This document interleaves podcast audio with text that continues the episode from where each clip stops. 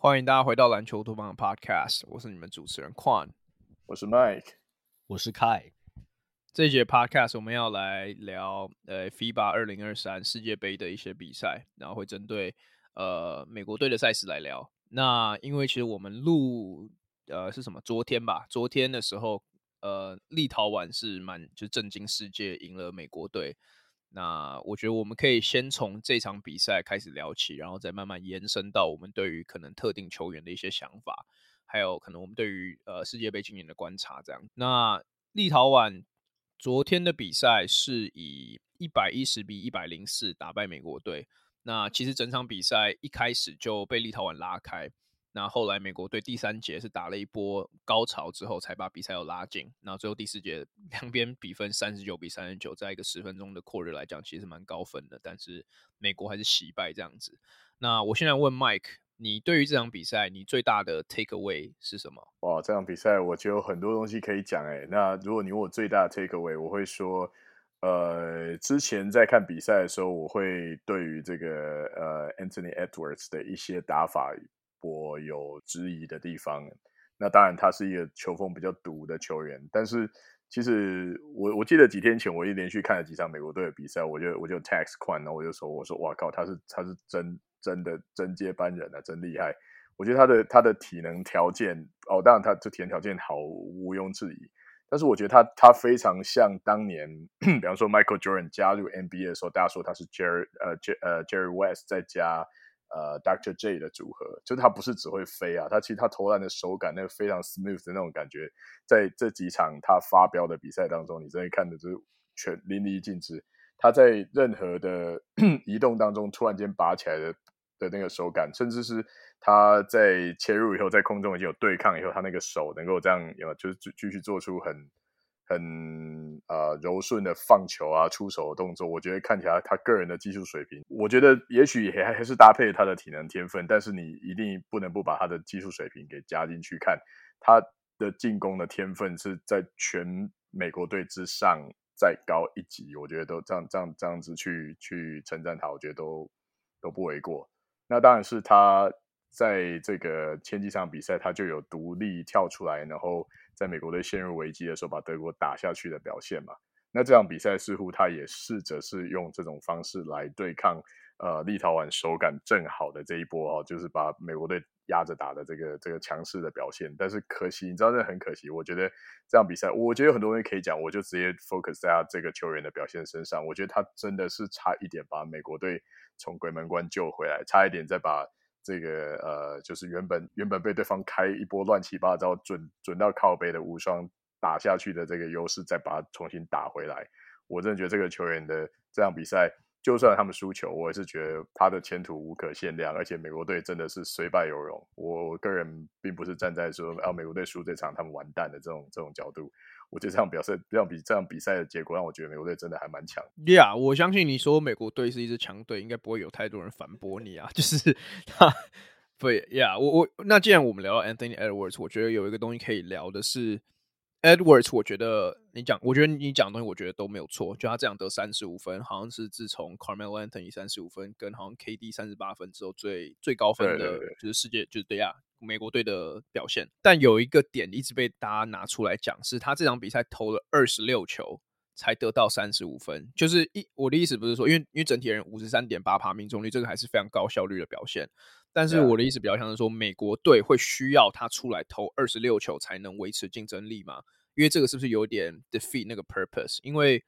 嗯，除了他以外，只有 Jalen Brunson 投十球，有超过双位数的出手而已。嗯，我可以从这边接下去，就是发表我的意见嘛。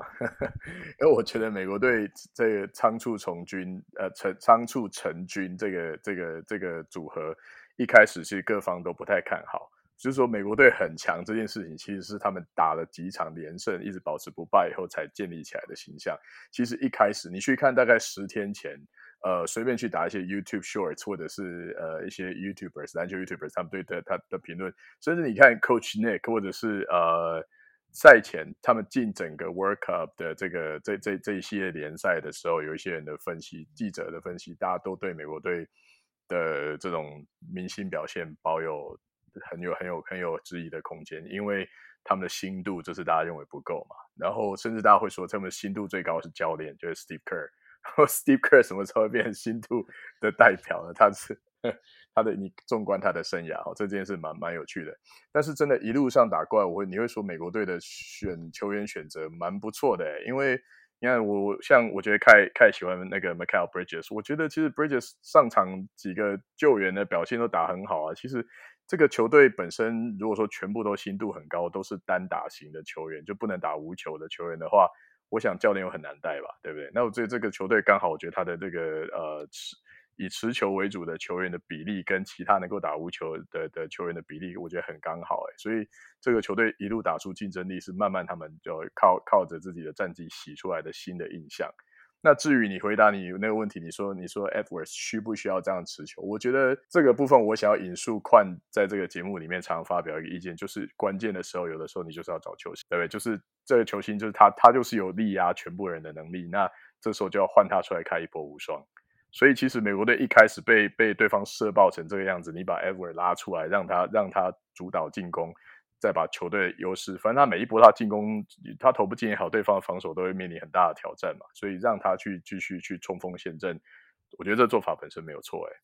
该怎么说啊？就是在国际赛的时候，你你确实没有办法个人秀啊。对，我们看当年零八年的 Redeem Team，以及一二年的那个夺拿金牌的，就我讲我讲奥运啊。的那两支美国队伍，对，都是众星云集了，LeBron、D Wade，然后 Kobe，后来一二年好像有有 KD 吧，对，然后就是这些人他们在打的时候，他们也没有人一个人打个人秀啊，对，就像我刚刚讲，你在国际赛你遇到区域联防，你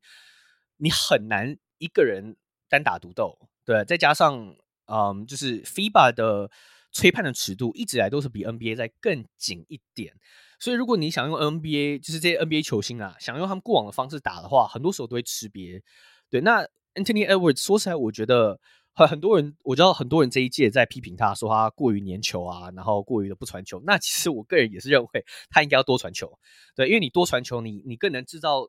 你的对手的进攻机会。其实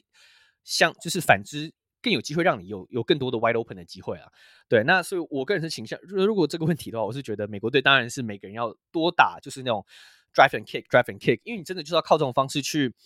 突破对方的防守，让对方的整个防线 collapse 之后 Halliburton、Brunson、Bridges 这些人就会有大空档的机会啊。虽然说以目前为止，美国队的就是 wide open 的 convert 的这个 percentage 也没有很高，但是你就是要想办法制造空档，对，再加上你没有一个 post up threat。我觉得这也是一个问题，就是过去美国不管你要怪 AAU 的篮球文化，或是你要怪就是美国他们培养就是可能就培养后卫、培养锋线好，不管你要怎么你你要你要用什么理由去解释，美国队就是比较会培养就是后卫啊，前后卫跟三号位。对，美国队美国已经很久没有培养出好的中锋了，对，这是这是一个不争的事实，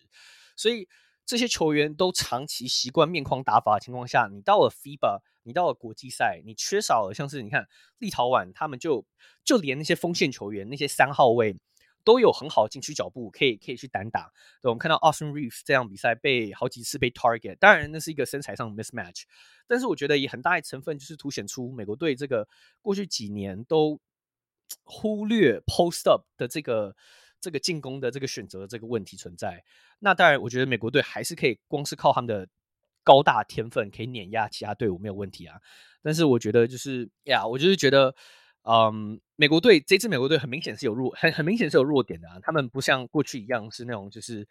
啊、就是那种不败之身，所以他们这一次要赢冠军，对，可能会面对到有 Franz Wagner 呃 Wagner 兄弟党以及 Dennis Schroeder 还有 Daniel Theis 的德国队。对，有机会遇到目前杀爆所有人的 Luka Doncic，就不管他们接下来遇到谁，或是遇到那个塞尔维亚，塞尔维亚目前看起来全员皆兵，然后 Bogdan 呃 Bogdanovic 目前看起来是 FIBA 的那个 下一个 Patty Mills，就是他们接下来对手其实都不好惹。然后其实每个国家篮球实力现在都上涨的情况下，其实这个金牌绝对不是就是就是绝对不是就是其他队伍拱手让给他们的。这样，我。呀，yeah，我我觉得刚刚凯讲了非常多的不一样的 points，我想要把其中，因为它其实最大的重点一直环绕在美国禁区的劣势这一块嘛，所以我觉得这一点其实可以把它拉特别再拉出来讲，因为我我其实觉得 Jaren Jackson Jr. 这个球员，虽然去年我们刚刚都讲到他是去年 Defensive Player of the Year，但是他在于禁区防守的 discipline 这件事情上面，其实是让美国不只是立打立陶宛这场比赛，甚至你你你说再往前一场打 Montenegro 的时候，都让美国吃了不少苦头。那 我觉得这点就是他他得认清说，他当他陷入犯规麻烦的时候，他是直接性的害到了球队，因为我不敢 Walker Kessler 他多有天分。他现在的实力其实就是没有办法应付，比方说像是 Valentines 这样子类型的球员，或是身材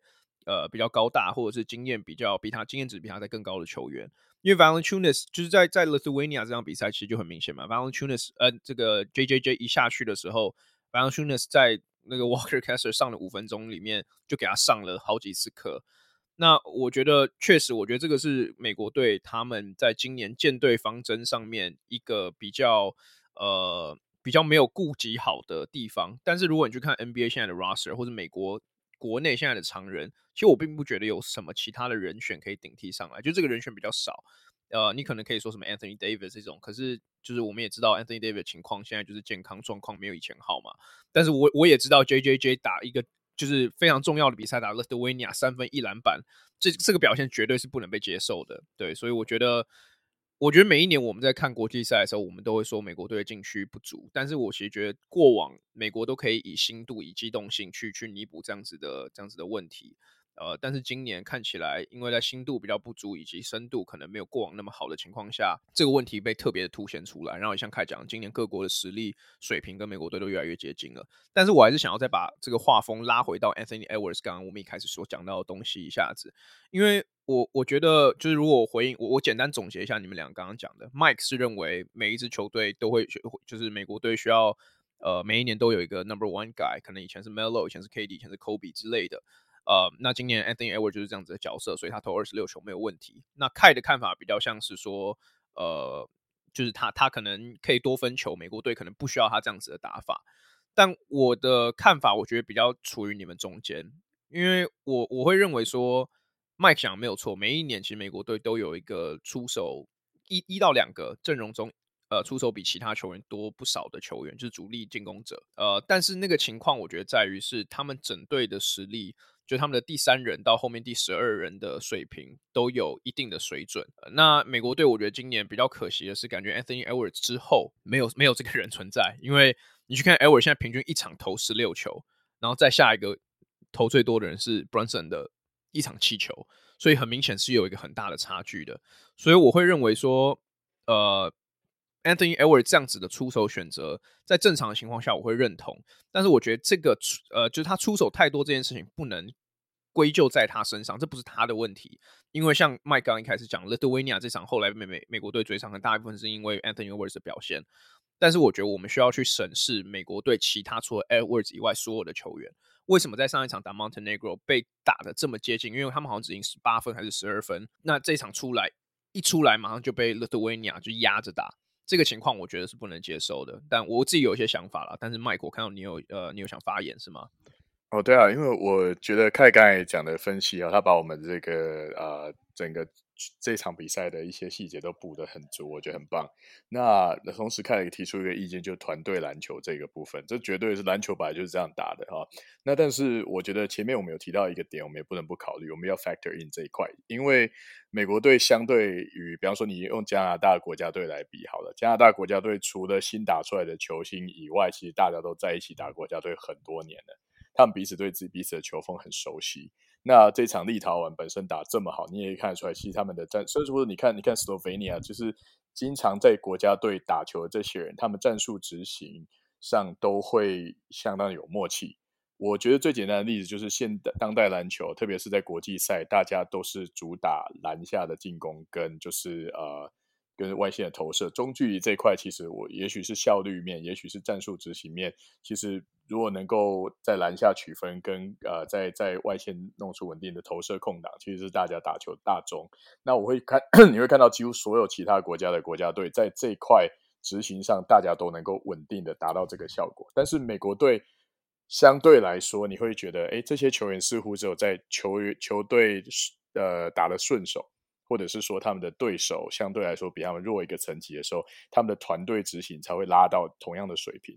就是说，美国的团队团队执行，因为他们组队的方式方针，其实一直以来都存在着一个，诶，大家都还在熟悉对方的阶段，也就是这个熟悉度本身会影响他们战术执行的层的 factor 实在是蛮高的，所以他们也相对于其他国家来讲，关键时候，那好，那既然我们团队一级可能打不出来，被被对方拉开也打不出来，那我们就回到我们熟悉的，我们体能跟进攻优势最高的这一块，我们一一一绝对没有人打得赢我们。那所以以他们球队当中最这方面最优秀的人，当然就是 Anthony Edwards。所以我觉得其实对，如果我相信美国队如果可以打出能够照练兵练练出练出来的成果去执行的话，应该教练也会希望是这样子去打。只是我觉得，如果你考虑刚刚那个，算是我觉得是美国人的 Achilles 嘛，对不对？就是他美国队永远组队就是会有这个问题。那每年我们就自然而然还是会看到一些 hero ball，这样今年就是 end。我我觉得其实这个东西，我因为我觉得这个东西蛮有趣的，就是英雄球在美国队它到底有没有就是存在的必要性这件事情，我觉得像你讲的，每一年都有这个这个 dynamic 的问题。嗯，我我自己观察会有一个观点是，你过去看每一支美国队，不管是奥运还是呃世界杯的比赛，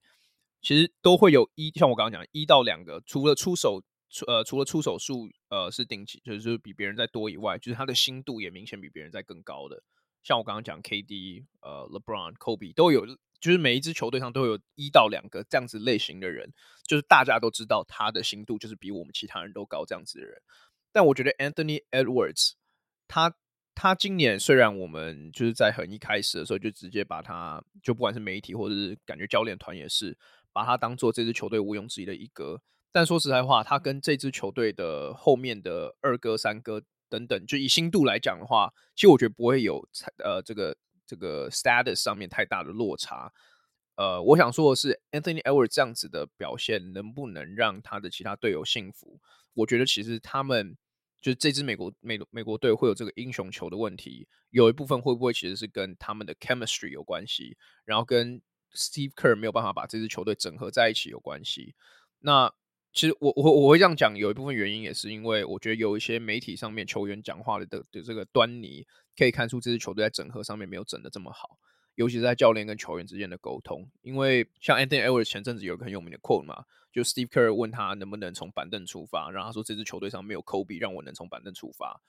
就是直接的，就是我当我当然觉得这这其实以 Anthony Edwards 来讲是一个好事，因为心态上面是一个非常非常呃 big dick energy 的东西嘛。但是我觉得同时这个确实就是他直接。呃，跟教练有有直接的冲突嘛？然后另外一个是 Jaren Jackson Jr. 也是一样，Steve Kerr 在这个赛后访问的时候说，JJJ 是一个很好的球员，很好的防守者，但是我们需要他不要再犯规了，就他有犯，他太容易有犯规嘛，反正在 NBA 在这边都一样。那 JJJ 直接出来说，我不管这些犯规，你是希望我积极，还是你是希望我就是平庸这样子？所以我觉得在在 Steve Kerr 在于呃。管理这支球队上面，还有 manage 这些球星上面，我觉得是有一定程度的呃代沟存在啦。那 Mike 你怎么你怎么想？哎、对啊，我觉得你可以，其实你刚才把我讲的话总结得很好。我就是 chemistry 问题，他们还没有足够的时间累积到那个 dynamic。还有一个更简单的说法，就是他们没有国际赛的老将这回事。就每次入选的球员几乎都是，哎、我第一次来为国争光，然后第一次来，来，同时还要考虑自己会不会受伤，然后呃，可不可以太拼这个问题。其实我觉得美国队组队一直以来都会不知不觉的，如果最后可能要开 hero ball，呃，依赖球星威能去解决问题，有时候就是因为这样。那我我再多举一个小例子就好，就是呃，Slovenia 跟这个德国内战，我看的一开始，呃，其实你知道，任何球队只要有只要有 Doncic，我觉得打法照他就好了。可是我觉得他们球队其实是把他们的打法平平，呃，就把他们的进攻方针弄得还蛮平均的。他们其实有。呃，就是去内线打点，还有打打打 shoulder 这一点打得蛮蛮漂亮的，就是连续几次都可以得手，而且其实 shoulder 对到呃有身材优势的德国队，其实每一个每一球机会他都吃瘪。虽然说他可以在进攻端再把这个威力给把他的这个威力展现出来，把分数再要回来，但是其实我觉得，我觉得 Slovenia 的表现就是一个他们一直有。蛮蛮，他们不只是仰赖着球星威能，他们其实是希望把这个球队打得更呃，虽然说到中盘以后，你看得出来要那个高高位的档期，卢卡擅长的点，他们又拉出来打。可是其实我觉得，像你讲的这个球队的团队的这个建队的方针应该要怎么样？其实像凯刚才讲的团队篮球，完全同意。OK，那那我觉得我们可以把这个话题直接带到一个更细节或者更更直接的呃讨论范围，就是这支美国队输给立陶宛这个比赛最大的战犯，你们觉得是谁？那这个这个我把球丢给丢给凯。我我觉得讲战犯，其实刚刚讲过了嘛，Jaren Jackson 绝对会是最明显的一个。对，那当然，我觉得，嗯，我我不想真的挑战犯啊，因为其实我觉得，尤其是国际篮球，其实很多时候都是一个团队的运动。对，美国队第一节被打出一个三十多比十二这样的比分，这是一个整个先发都要负上的一个责任。对，所以我觉得，如果真的要挑，会是 Jaren Jackson。但我想稍微再回到，呃，不管是 Anthony Edwards 或是整个其他整个队伍来讲，就是我觉得这是我自己个人 i test，没有任何数据背书啊。但是我觉得这一支美国队应该要多切入。多想办法为队友制制造一些进攻机会，就是我觉得我以 Anthony Edwards 做做例子哈，就我觉得他太安逸于外线出手。他毕竟也不是一个外线大于切入球员，他是一个切入比较有威力大于他外线投射。虽然说他整个 FIBA 目前整个这个联赛下来三分球命中率三成五，看似是 OK，是一个平均的平均值。但是就是像刚刚提到的，对，我们在看二零零八的黄的那个黄金阵容的美国队，二零一二拿金牌的那个黄金阵容的美国队。不管是低位，不管是 LeBron 等等，他们都是一起一拿到球之后，不管是你要说 pick and roll，你要说他们一对一的时候，他们都是想办法撕裂切入防线之后，帮队友制造三分球机会。其实过往美国队都是用这种非常侵略性，对，我们刚刚矿也提到，美国就是靠机动性嘛，美国队的他们就是人就是体能优势就是比所有其他国家人都还要强，所以。这种切入之后分球，这才是能撕裂这个禁区域联防的一个很好的、很好的一个一个一个对应的方式。但是这支美国队，就是我觉得第一点就是缺少了像矿刚讲，你在 Anthony Edwards 之后，你少了这么一个 superstar，你少了这么一个 star 可以切入之后分球。所以这是为什么？其实你看美国队的比赛，就是感觉好像大家都有一点卡卡的。对，那我觉得这也跟他们的先发控卫是 Jalen Brunson 有关。不是说 Brunson 不好，Brunson 这个季后赛打非常非常好。对，可是 Brunson 毕竟不是一个靠体能、靠切入为为为主的球员，他是一个打，他是个靠脑袋打球嘛。对，他很多时间差，他他脚步很迷幻，他可以用这种方式中距离取分等等。但是你就是很少看到一些切入分球这样子的画面。那我觉得反之，在过去的这整个不不只是这场对立陶宛的比赛，整个整个 FIBA 这个这个比赛下来，当你看到 Tyrese Halliburton Burton Haliburton 上来的时候，你不觉得美国队整个球风变比较顺吗？那不是说我觉得他切入能力比较好，但我觉得就是他找队友的能力就是很明显的比 Brunson 好，尤其是很多那种 tight window 那种一个空切可能零点五秒的一个一个空档，他就是能传进去，不管是地板传球或是呃一些那种 no look pass 等等，这些都是你面对到区联防或是你等级又更上升一级的这种。呃，对，就是防守强度的时候，你必须要有的一些应对的应对的方式，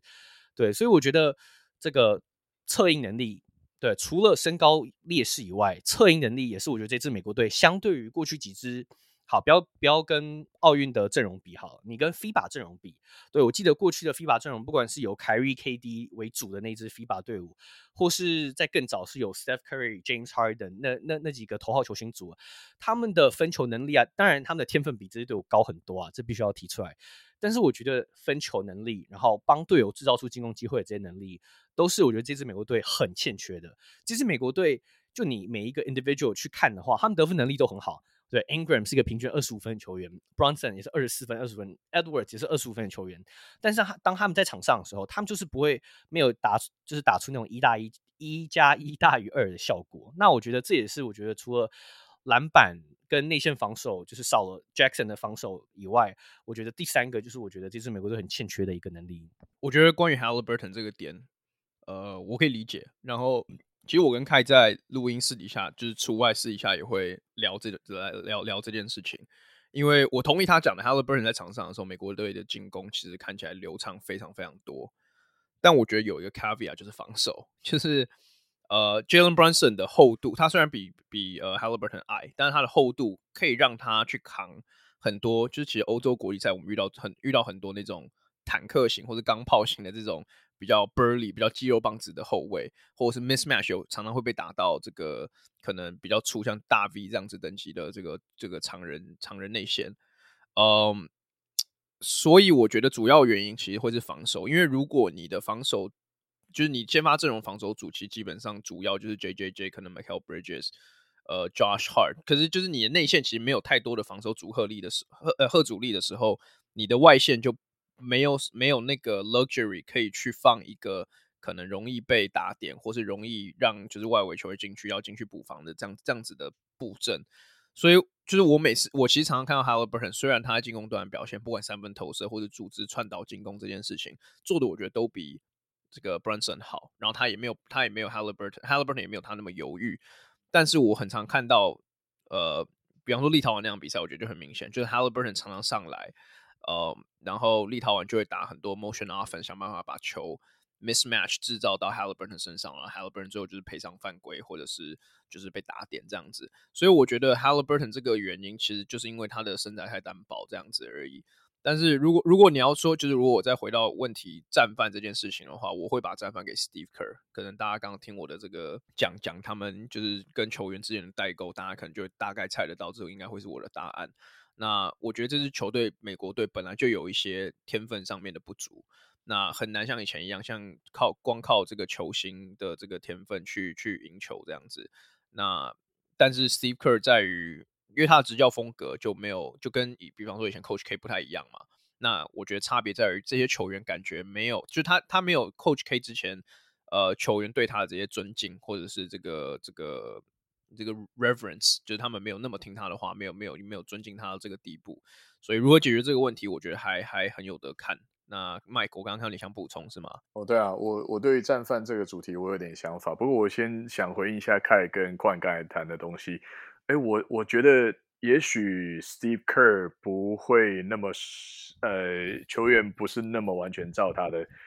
战术执行上没有到到哦，就就那么好，不一定是因为他个人威信的问题。哎，我其实觉得 Steve Kerr 打设定的战术风格本身有有有就是小球，那有一些球员。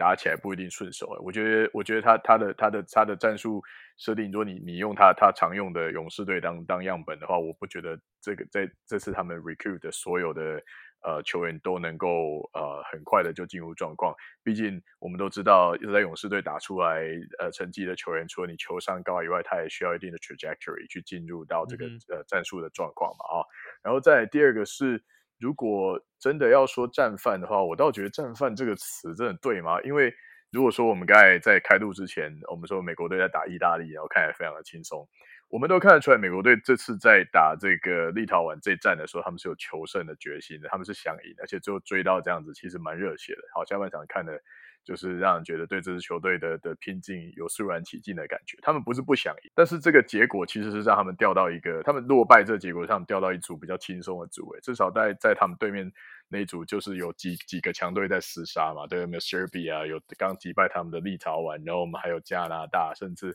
还有 Doncic 对，Doncic 强就代表一个国家，对，好，就是就他的那他们如果掉到另外一边的话，他的对手是不是相对来说硬非常多啊？所以我觉得在在这个。如果说美国队在这次就是可能八强就止步，然后没有进的话，我觉得用“战犯”这个字会可能会比较精确一点。现在我觉得可能这一场虽然说绝对不是战术输的，绝对不是为了为了就是呃 strategically 故意输这场比赛，但是我觉得如果现在他们站还是站站在一个可能夺冠大热门有优势的的角度的话，讨论战犯会不会有点就是对对这些对这些球员不够尊敬的？我会是这样想的。对了，讲战犯其实是一个比较奇怪的说法，因为因为确实，呃，美国队就算输给立陶宛，现在他们呃下一场打意大利，或者是在之后打其他球队，他们肯定就他们他们绝对还是最大的夺冠热门啦。除除非你们要就是 surprise 我，不然我觉得我相信我们应该都认为美国就算输立陶宛，就他们今天输立陶宛输二十分，我还是觉得他们绝对是就是夺冠大热门。呃，对，所以也许这个说法不是说那么的正确。但是我不同意你刚刚讲的，就我当然我我我美国队绝对不是想输球，我相信没有任何球队来这边打球是想输球。但是我不同意的是，他们刚出来刚刚开赛的时候，我觉得他们没有这个求胜的求胜欲的感觉，至少或者是不要说求胜欲啦，积极度，我觉得这支就这支美国队没有积极度。我觉得从二零零八年那一支 Redeem Team 开始，因为那支球队就是因为在上一年美国队就是在在在这个二零四失利嘛，那失利之后，这支球队每一支每一个球员其实都有那个 motivation 要把冠军或者要把金牌拿回到美国这样子。那我觉得在了几年之后的安逸。我觉得这个安逸感又有一点点回到美国队身上，就是美国队又开始觉得说，OK，我们就是世界强权，我们应该呃派我们的三军出来，应该就是随便血洗对手。但是事实其实就是其他国家的虽然还是有个 gap 存在，但是事实就是其他国家整体的篮球水准慢慢接近美国，所以我认为这个点，呃，其实我。在不止这场比赛，或者在上一场打 Montenegro 的时候，我都可以看到一点点，就是美国有一点安逸的打法。这可能跟凯刚刚讲到，就是这整支球队都缺乏切入，缺乏机动性，喜欢在中距离就是哎左晃右晃，突然跳起来跳投，或者是他们的他们的战术就是一个单挡一个背挡之后 hand off，然后就直接投篮，有一定部分的关系。呀、yeah，Mike，你是想补充？呃、yeah，我我也我觉得这个这个观点也很对啊，就是。那如果我们再去探讨美国队每年组队的成果，你看，其实如果说 ideally 他们可以从呃任何球队挑任何球员给 Steve Kerr 随便挑，然后组出一个可以学习他的战术，又能够听他的听他的指挥，然后天分又最高的球队，如果能够组出这样的队的话，一定没问题。但是哇，如果这些球员都是来自于一个商业挂帅的联盟，然后现在大家又很爱惜自己的这个呃健康状况，对不对？我们。你总不能叫 LeBron 下来吧？对，好，那就是这些这种这些考 factor 全部考虑进去的话，我会发现一件事，就是这些球员他们的他们的交集应该是。还想要为国争光，打出自己身价的这个的的一群比较偏年轻的球员，然后再加上呃，他们可能也比较敢于，就是因为健康状况又是全部都是在在高档，然后比较不会比较不会有这种呃今年的伤势，现在健康，但是他有隐忧这样的球员，所以我觉得美国队几乎每年端出来的菜几乎都会越来越长这样，所以每一年有任何大咖是真正新度，真正呃联盟里面的这个就是前前。一一最最顶级球员加入加入美国队都会是一个一个大新闻嘛啊，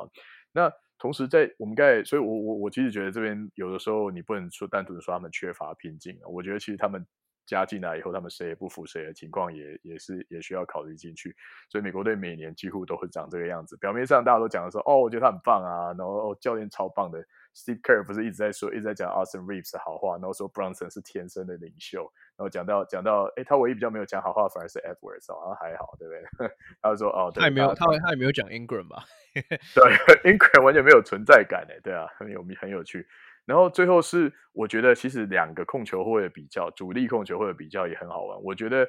呃。个我个人观点啊，我我觉得，我觉得 Halliburton 是他是天生的这种控球领袖，他一上来他打球就是可以让所有人都就是跟他配合，其他四个球员都很舒服。他不一定要完全 go by 那个教练团设定的的的战术。我觉得相对来说，我觉得 Bronson 比较像是一个愿意乖乖的等着战术跑出来喂球给给跑出来的人。的这样的就 Villanova 的 product 嘛，Villanova 的就是出来的球员的，我非常同意耶。像像像那个 Michael Bridges 在这场那场比赛落败这场里面有下半场几球，就是哎看起来他好像要力挽狂狂澜的表现，其实都是 Brownson 稳定的把空档让他跑出来后喂给他的耶。那我觉得可能还有，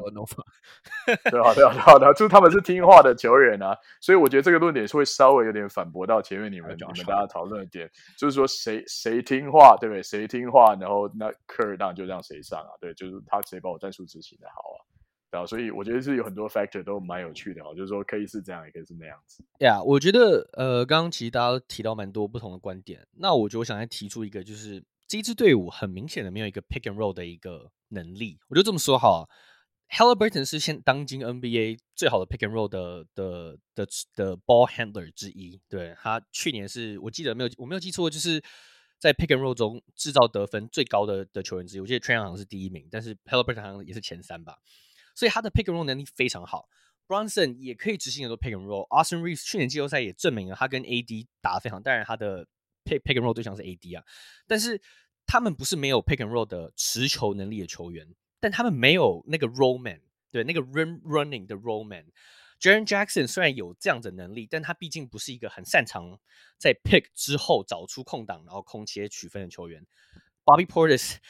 Walker Kessler 这些都只能算是可能就是微先发偏替补微先发等级的球员。所以刚刚提到这支美国队禁区的这个锋线内线锋线的劣势，我觉得导很大导致就是这支球队当他遇到进攻泥沼的时候，当 Bronson 哎连续两球中距离没进，当 Edwards 连续两个 wide wide open 没有投进的时候，他们没有一个就是很简单的一个配套的，就是 pick and roll 就是。打篮球最最基本的一个小组配合嘛，他们没有这样子的一个进攻模式可以去为他们解围，那也造成就是，呃，当他们进攻稍微宕机的时候，当然这支美国队没有很长宕机，我不知道这样讲，但是当他们进攻稍微宕机的时候，他们就少了那个 easy basket 可以得分，那再加上他们篮板能力的这个弱点，对，就缺少了很多的进攻的的方式。当你有这么多的这些限制的时候。当然，你遇到强敌，你遇到对方比你更 physical，像快刚讲，对，比你更积极的球队的时候，你就会遇到，你就会遇到，就是我们看到对立陶宛这样的惨况。那我觉得，就是他们今天，我们现在看到他们打赢意大利嘛，对。但是意大利很明显不是美国队的对手。他们接下来，假如说在往可能四强或冠军赛打，很有可能会遇到像是例如说加拿大这个先发五虎，全部都是 NBA 先发等级的球员，对。我觉得到时候这个挑战会变得非常，就是这些我们刚刚提到这些美国都会有弱点，很有可能就被放大出来。尤其是当你遇到像对手是 Shai Gilgeous-Alexander，这支美国队有谁要去防他？当然，Mikal Bridges 是 All NBA Defensive Team 的这种这样子的球员，但是对你再加上你的侧翼有 Dillon Brooks，哎，Dillon Brooks 现在打很好，我知道大家喜欢喜欢呛他，就遇到像是那种有。NBA 等级的这些这些进攻能力的球员在的时候，我觉得这支美国队的考验才会真正的开始。Yeah，因为像刚刚开讲勒斯维呃不是勒斯维尼亚那个加拿大呃德国或是 Serbia，其实或是 Slovenia，他们都有可能是 美国接下来对手。其实老实讲，老实讲，美国虽然现在打意大利是一个比较简单的对对手，但是后面其实不管怎么打，都一定会遇到一定等级的强敌啦。对，所以这个可以再看看。但美国队就是我还想再聊一个人，就是我刚刚有带到的 Brandon Ingram，因为我们刚刚有聊到就是英雄球在美国队的这这个这个存在嘛，我觉得 Ingram 就有点像是这这件事情的，就是呃短板，或是就是比较不好的例子。因为 Ingram 我们都知道，他过去不管在湖人，不管在鹈鹕的时候，他一直都是球队可能至少前三，最低最低保底前四的这个得分出手的排行的人。那到了这支美国队上，他干他现在连先发都不是，Josh Hart，他得接受 Josh Hart 是他的先发。他跟 Josh Hart 曾经是队，曾经是队友，在湖人的时候，在鵜鹕好像也有过。那 现在到了更有这个，就是更更有高强度的比赛，他现在反而变 Josh Hart 的替补，我相信他心里一定很不是滋味了。但是事实就是，这个 Brandon Ingram 在今年的季后呃国际赛，他有明显水土不服的状况。他到现在平平均上场时间只有十六分钟。然后平均就只有这什么六呃，这是什么六六点二篮板，三点，OK 不 OK 那是 Josh Hart，OK、okay, 他就是 Ingram 现在 平均上了十六分钟，只有五点二分的表现而已，就是整体是非常低迷的。那我想聊的是说，一支美国队里面到底需要有多少个像这样子是球队得分一哥等级的球员？因为就是我我觉得 Ingram 看起来是一个是一个反效果的例子啊，那。我当然，我也想先澄清，就是 Ingram 的工作比 Josh Hart 简单，因为 Josh Hart 在 NBA 就是打这样子苦工的东西。他来世界杯，他不需要做任何角色转换，Ingram 需要做角色转换，转换只是他做的没有很成功而已。那 Mike，你对于 Ingram 在今年呃世界杯的表现，你有没有你有没有什么想法？因为我自己个人原本是对他的期望是更高一点的啦。呃，我觉得他就是注定了他会被 Anthony Edwards outshine，我觉得这个蛮明显的。他们。两个人的打法，我我我觉得他们两个人其实其实 Ingram 也有比比 Edwards 强势的地方，就是我觉得他他的防守，我觉得他的 coverage 比较好嘛，他就是完全是一个呃稍微 他比较长，对啊对啊，你不是这一他有时机的，你看不是他他他就这场比赛就扇了那个立陶宛两个火锅嘛，就是都还蛮漂亮的，对，就是都是那种补防，呃不是补防，啊就对方就是进去他追魂，他人家一波这样子，对，就。他的防守绝对是可以让这个球队再再升级一点的地方，可是我觉得似乎他的本身的这个领袖气质跟他敢言的那种，哦，他那种那种就是我是 alpha 的特的特性，好像直接就霸气，对对对对对，真的有差吧？对霸气，我觉得我觉得就就是吧。我就看到 PTT 在说什么，他低调帅，可我觉得嗯，低调的球员可能在这种他不帅啊。好吧，好呛，对，你要踩死他才爽，对不对？不是，哎、欸啊，我刚刚看他整个 tournament 到现在，他没有投过一颗罚球、欸，哎，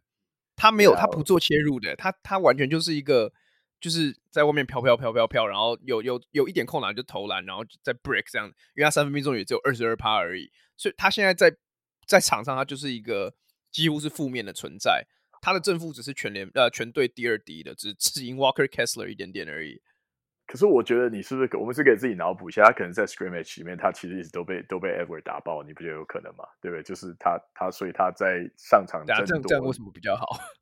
啊、不是我的意思是，我的意思，我是说我在解释你给的结果，就是说对，所以他似乎他整整个人的霸气就是被被被按下来嘛，对不对？他所以他上场上场的时候表现真的，我我其实觉得他就打的比较，他他也不是不积极啊，因为他防守很积极啊，可是他似乎。对，就是说他不像 Edward 那种，就是 fuck it，他妈的，我我直接球拿来就对了。他似乎还是有一部分他想要照照教练团的指示去好好打球。那这样子反而在他领袖气质上面没办法完全 stand out 吧？那我个人看法，这个完全已经是我们的猜想。但我们不会知道嘛？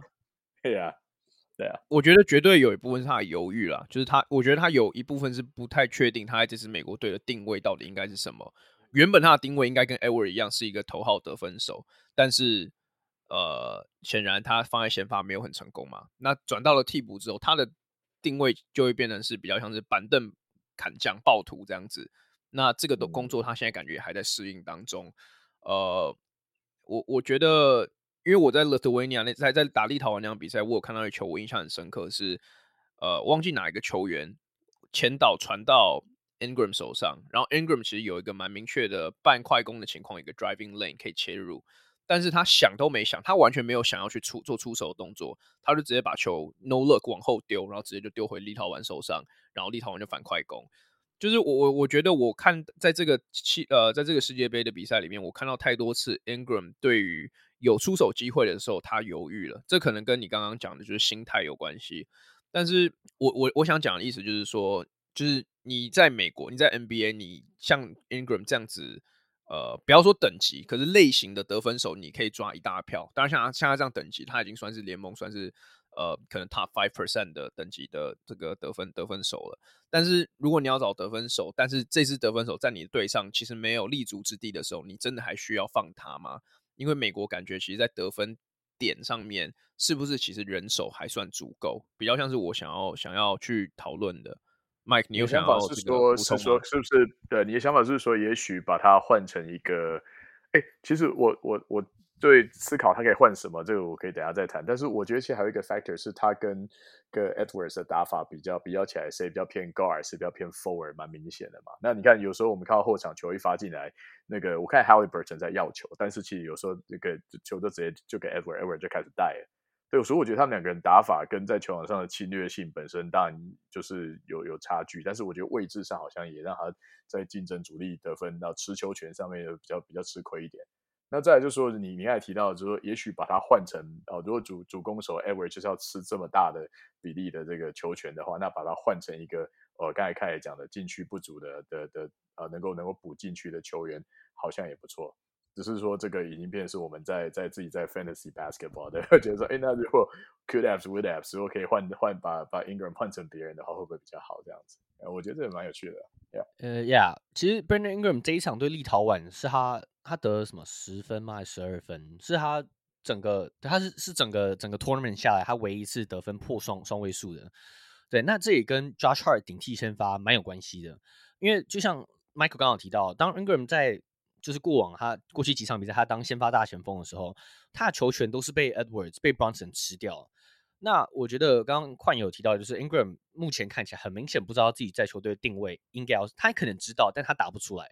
对，那其实我觉得这也可以完全可以理解，因为 Ingram 过去从不管在杜克后到他到湖人到鹈鹕，其实他整个生涯几乎都是球队的所谓的 primary option，他都是不是第一就是第二 option。对，他在湖人的时候，那时候是。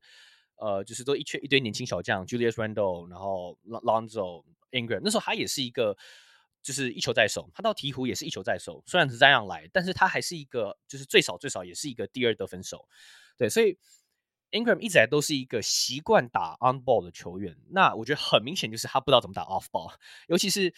虽然说我们看看到呃，例如说哈，我们我记得 Ingram 在呃前年的季后赛那时候首轮对上太阳队，他我记得平均什么三十分五篮板五助攻，那时候我们都一直狂狂夸他说哇，Ingram 真的有就是 live up 他这个小 KD 的这个名誉。那那时候他很多得分手段，其实当然他很多持球，但他也很多的是绕过那种 double screen，绕过那种 back screen 之后拿到一些中距离，然后直接一个干拔，因为他六尺九，然后臂展又这么嗯七尺以上的这种这种身材，所以他可以在任何人面前翻身跳投。但是很明显是，这支美国队不是为他而建的，他并没有像他在 NBA 有这么多的这种就是队友帮他挡，然后让他出来接球投射的机会。很多时候他的出手都是，哎，球队可能。原本的这个进攻没有，就是呃被挡住了，给到了 Ingram，想要让他在最后可能八秒的时候制造进攻机会，那这就不是 Ingram 熟悉的一个进攻环境，所以我觉得很明显就是第一个 Ingram 在篮板上面本来就不是一个很厉害的前锋，对，他虽然六尺八六尺九，但他就是一个细细的一个 slender man，所以他就是一个小他就是一个小 KD 的这样子的一个打法。那呀，那我觉得 Ingram 在这个缺乏 off ball 的情况下。对，刚刚也提到，他也不是一个本来就不是一个特别依赖就是身体对抗之后想办法在禁区搏斗的球员。他不是像 Carmelo 那样，就是外线不进，他可以打内线。所以这也跟他现在目前完全没有罚球，这个这是有有关联的。他就不习惯身体碰撞。对，那我觉得种种这些因素加起来，就导致了他完全不适任美国队先发大前锋这样的角色。所以 Steve Kerr 那时候把他换成 Josh Hart 的时候，其实是一个很。我觉得是一个很明显的一个决定啊。Josh Hart 目前是美国队的篮板王，对，平均六点二篮板，还大于 Jaren Jackson。Jaren Jackson 目前平均篮板只有二点八，实在是有点可，就是实在是有点可笑啊。但是 Josh Hart 对，刚刚旷也讲到，他在 NBA，他在 NBA 的时候，他的定位就是一个，他其实一直就是一个很会抢篮板的后卫，就是一个蛮厉害，就有点像 Donte DiVincenzo，就不知道为什么没有那个 Villanova 出这几个很会抢篮板的后卫。但 Josh Hart 就是一个很会跳。很会拼抢，很会判断篮板落点这样子的球员。那他现在他放上锋线的位置，我觉得完完全全就是美国队需要的。对，美国队也是一个算是喜欢投三分球的队伍，所以有相对很多 long rebound 的机会。像 Josh Hart 这种球员就是非常适合啊。所以我觉得 Ingram 被放到替补是一个正确的决定。至于我觉得未来啊，就是我觉得他们接下来如果对上很多就是。呃，不管像加拿大，或是假如说对上加拿大，或者之后可能他有可能对上德国队这些球队，我我个人认为 Ingram 应该是有蛮多发挥的机会，尤其是当其他这些国家的板凳深度没有美国队深的时候，美国队最大，我觉得除了刚刚提到这些新度的优势以外，他们的板凳也是他们最大的优势，因为他们板凳也都是 NBA 球员，其他国家没有这个优势，对？所以我觉得 Ingram 接下来就是美国队。的几场比赛，我觉得他应该都可以有不错发挥的机会啊，就是可以 redeem 他前几场表现没有这么好的这样子的的样子，但是他没有办法打 off ball，尤其是在这支美国队，我觉得某种程度上应该会对，就是很多人的心里面会对他打一点小小的折扣。毕竟你身为在一个梦梦幻，就是所谓的酷朗酷梦幻队，你就是对大家都 expect 你要表交交出好的表现啊，所以我我是认为他会就是就是就是会会反弹啊，但是。就是我我我认为 Steve Kerr 这个决定是正确的。呀、没有没有，我也觉得是正确的。而且我我我就是想再再澄清一次，就是我觉得 Ingram 在整个阵容下来，他需要面对角色转型，是他面对的是最大的。他五场比赛就是没有没有做好这个转型，我觉得完全。呃，就是我觉得不能全部怪在他身上，因为他就是得去像凯讲的嘛，战术不是设计给他的，所以他必须要做一定程度的改变。那我也觉得他很有机会在后面有有有所反弹这样子，但是我只是想特别把他拉出来讲，因为 Ingram 现在是整支球队我觉得表现最低迷的球员，而且可能是这件事情可能是有一点点令人跌破眼镜的，因为像他凯刚刚讲的，他两年前或一年多前才在季后赛杀翻太阳，就我们看过他的高峰可以多高。但是就是因为期待高，所以才会让他这次低迷的表现格外显眼。那我觉得最后一个球员，我觉得可以再拉出来讲的是 Paolo Banchero，因为我记得 Paolo 好像第一场得二十一分吧，就他他第一场表现就就让很多人惊艳。当然后面他的表现呃不一定，呃就是应该说没有没有没有没有像一开始那么亮眼。然后他上场的时间也因他的对战组合而定，就是让就是有时候打。比较高大的，真的需要肌肉棒子的时候，Paolo 可能上的时间就不会这么多。但是我觉得有一个东西被解锁的是，他小球五号的这个天分或者这个使用说明书，好像完全被 Steve Kerr 所找到了。那我觉得 Steve Kerr 也许也许这个举动会让就是 Steve Kerr 就是不呃间接的变成 Paolo 在他生涯早期这段时间的一个贵人也说不定，因为我们也知道 Steve Kerr 其实很会打小球嘛，Draymond Green 其实完全就是一个最好的 Paolo，如果想要往这个方向发展的最好的模板。当然他的防守能力没有到那个等级，可是 Paolo 在打五小球五号的时候，美国队整支。呃，球队的进攻就很像我们过往看到美国队那样子的感觉，就机动性很高。Paolo 光是靠他的移动力就可以让对方的常人完全追不到他。他的移动，然后他的防守机动性，虽然他没办法做到巩固篮板的能力，但是我觉得他在于协防的干扰对手这件事情上面，我觉得做得很好。那勒图维尼亚昨天那场比赛也有一些表，也有几球是。呃，美国队可能在勒特维尼亚的后挡之后跑到一个错位，呃，出现空档的情况。那 Paolo 过去可能没有盖到球，但是他做到一定程度的干扰，让勒特维尼亚可能一个上篮 miss 掉。就有这上一场比赛有过两三次这样子的表现，让我也是印象蛮深刻的。那我觉得魔术，呃，其实可以，也许可以去沿用这样子的做法，就是去去使用它。嗯，虽然有 Wendell Carter Jr.，但是至少这是个 option。那 Mike，你对于 Paolo 在今年世界杯的表现，你有没有什么什么什么样子的看法？哎、你刚才这样讲的话，是希望就哪一天就把让看可不可以 Steve Kerr 可以把他弄到勇士去吗？感觉 勇士也很有发挥空间啊。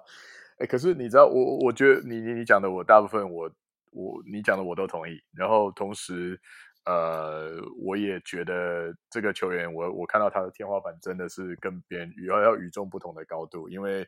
呃，你看他其实他他打到他打到三号，真是就稍微打打到点 guard 的位置，他其实他本身的机动性什么的完全够，但是他你把他放篮下又有这种效应，他本身够大只，真的，我记得他他就是你说他得二十一分那一场，我记得他连防守都都守得很好，可是我这边会立刻让我想到两个可能的隐忧，我就我就当一下那个臭嘴的部分，第一个就是他他的他后来他的身上场时间其实就跟 J J J J 开始就是有有一个区分了。我觉得会不会是他对战术的理解本身其实没有达到 Steve Kerr 设定的那个那个 bar，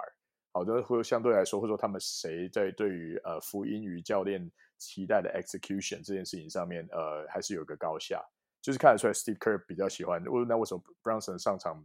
会比这个呃 Halliburton 多？我觉得这可能是一个 example 哈，可以可以佐证，就是说，诶，他也许他不是一个那么受教，而且战术理解没有那么高的球员，这可能是他第一个缺点。第二个就是呃。他的这这种这方面的成功，让我想到一个很可怕的例子，就是 Ben Simmons。对，Ben Simmons 也曾经是一个很 promising 的小球五号，大家觉得哎不错啊，把他丢上来在那位置上，是不是他可以发挥很好的效应？可是他永远都都缴出那个数据，而且似乎越打越没有自信，因为他似乎离开了一个。他自己如鱼得水，玩一球在手，让他自己完全场的完全 franchise franchise 的位置，然后让让等等待着他的明星队友喂球给他，或者是他就是做一些苦工的工作。所以我觉得其实也很难说他，如果你把他摆到小球五号，他会发展成怎么样？但是我觉得以过去有这种天分的球员，呃，真的成功转职到小球五号的例子，目前我我还想不太起来有谁。我顶多就觉得说，哦，可能 Ben Simmons 有打过一两场，看很 promising。然后 KD 有的时候在，呃，KD 在勇士夺冠那个时候，有的时候因为他够长，他可以放到里面去，然后做这个，哎，够长放到里面去，嗯，OK，就是他可以，他可以在这个位置上发表 达到一定的效益。不然的话，一般来讲，我觉得小球五号。也许是一个比较像是一个偶一为之的 alternative，我觉得比较像这样。哦，有没有没有？我的意，我觉得呀，我我大就是大家先不要误解，我不是说永久的把它变成 小球五号，因为我觉得他打三号或四号才是他最 natural 的位置啊。可是我说小球五号的意思，只是解锁他这个方面的使用说明书。我也不觉得他应该全职放在小球五号这样子的做法，其实等于是把他其他的优势都有一点磨灭掉了。对啊，但是我觉得放进去啊，呀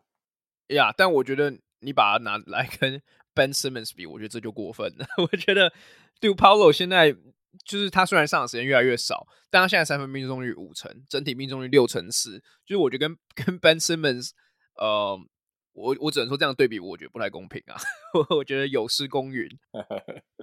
呀，yeah, 对，那 Kai，你对 Paolo 你有想补充吗？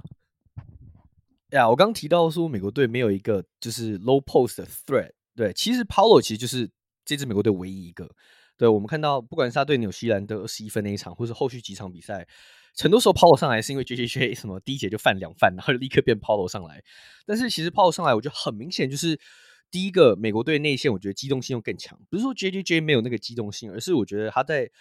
进攻篮下的积极度跟取分手段比较强势。那我觉得这是美国队所需要的。当然，我不是说 Paolo 要直接顶替 JJJ 变先发啊，但是因为 JJJ 在防守上还是有一定他相对的吓阻的作用。但是我觉得，尤其是板凳，当 Paolo 上来 对上其他国家板凳的时候，很明显看得出来，他就在虐小孩的能力啊。对，他这个六尺十的身高，然后什么两百六、两百六、两百七十磅，然后又有一定的速度跟切入能力，对吧？所以我觉得，其实就以 FIBA 来讲的话，我觉得 Paolo 真的是美国队的一个 cheat code。关于关于 Paolo 跟 JJJ 的这个理论，我想要提供一个 conspiracy theory。你们会不会觉得 JJJ 其实可能有 Steve Kerr 的裸照之类的？因为我会这样讲，不是只是因为他上的时间比 Paolo 多一点。呃，我因为我不知道你们有没有发现，我可能 Steve Kerr 有讲过这件事情，但是我但是我没有 catch 到。可是我我看美国队的比赛，几乎每一球进攻的出手都是设计给 JJJ。就第一球都是一个 J J J 的 low post 的小赫，对对的一个小勾射，就是我我不知道 Steve Kerr 是故意安排这样子的做法，还是 J J J 有什么就是就拿枪抵着他，叫他做这件事情之类的。但是当然我，我我觉得如果我认真回答这一题的话，我觉得就是因为 J J J 比他高，防守组合主力比他高，所以你必须要放 J J J 在先发或者上更多的时间，因为 Paolo 就是一个比较属于机动进攻型的常人，或者是迷你常人。Yeah. 我超同意的，而且我觉得这可能有时代叫我我其实最近一直在考虑这种代沟这种事情。你不觉得 Steve Kerr 的篮球的这个观点？你看，像以前球员呃上个世代的球员，他们对现代球员批评我，我身为一个他们那个时代的球迷，我都觉得不公平，因为我在往前看球嘛。那可是我觉得 Steve Kerr 当然也是不可能是留在过去的人，但是对这两个球员，谁比较像？对他来说比较像是一个 legit 的禁区球员，我觉得他应该也蛮明显的吧。他可能会比较偏向于。好，那我们就 go by the book，而不是用一个这么啊、呃，就是有趣 alternative 可以打出不同效果的的的